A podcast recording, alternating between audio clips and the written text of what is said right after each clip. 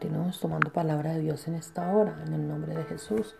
Existe en la Biblia un pasaje un tanto extraño. Se trata de aquel que declaró el apóstol Pablo referente a la primera resurrección. Pablo dice que los muertos en Cristo resucitarán primero. Cuando leemos con discernimiento el libro de Eclesiastés, como que nos suena un poco loco lo que el hombre más sabio sobre la tierra declara pareciera no estar tan de tan cuerdo mientras escribe este polémico libro, pero el apóstol Pablo no conforme con declarar que los muertos en Cristo resucitarían primero, encima todavía hace otra tremenda declaración y luego nosotros, los que hayamos quedado, ¿qué? ¿Que hayamos quedado? Sí, estamos leyendo bien. Pablo se cuenta entre los que hayamos quedado para el momento de su venida.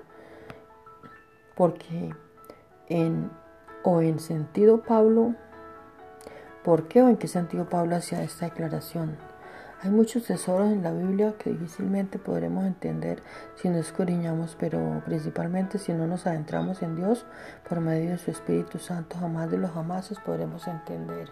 Pablo no hizo ninguna loca declaración, sino que confió plenamente en la promesa hecha por Dios acerca de que cuando aceptamos a Jesucristo como nuestro Señor y Salvador, en ese preciso momento pasamos de muerte a vida, siendo trasladados del reino de las tinieblas a la luz admirable, porque Dios no es Dios de muertos, sino Dios de vivos. Entonces, ¿a qué muerte se refería el apóstol Pablo? Yo te lo diré, a los de Hebreos capítulo 11. Aquellos que aún habiendo alcanzado buen testimonio no recibieron lo prometido. Puedes escudriñar si gustas. Salomón en su libro Eclesiastés nos permite ver uno de los misterios más grandes que es referente a las resurrecciones.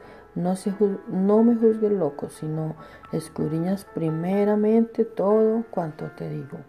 Lo que Salomón no menciona en este libro es acerca del final de todos los tiempos. La vanidad de vanidades nos deja ver que, que si hay algo que nunca será en vano, y es el aceptar a Jesús como nuestro único y suficiente Salvador. En aquellos días de Salomón, si era todo vano, vanidad de vanidad, le llamaba el proverbista. Pero en el nuevo y mejor pacto ya no era vano todo. Pablo entendió este principio y por eso se incluye entre los que hayamos quedado. Seremos arrebatados juntamente con ellos para recibir a Jesucristo en las nubes. En el nombre de Jesús, amén.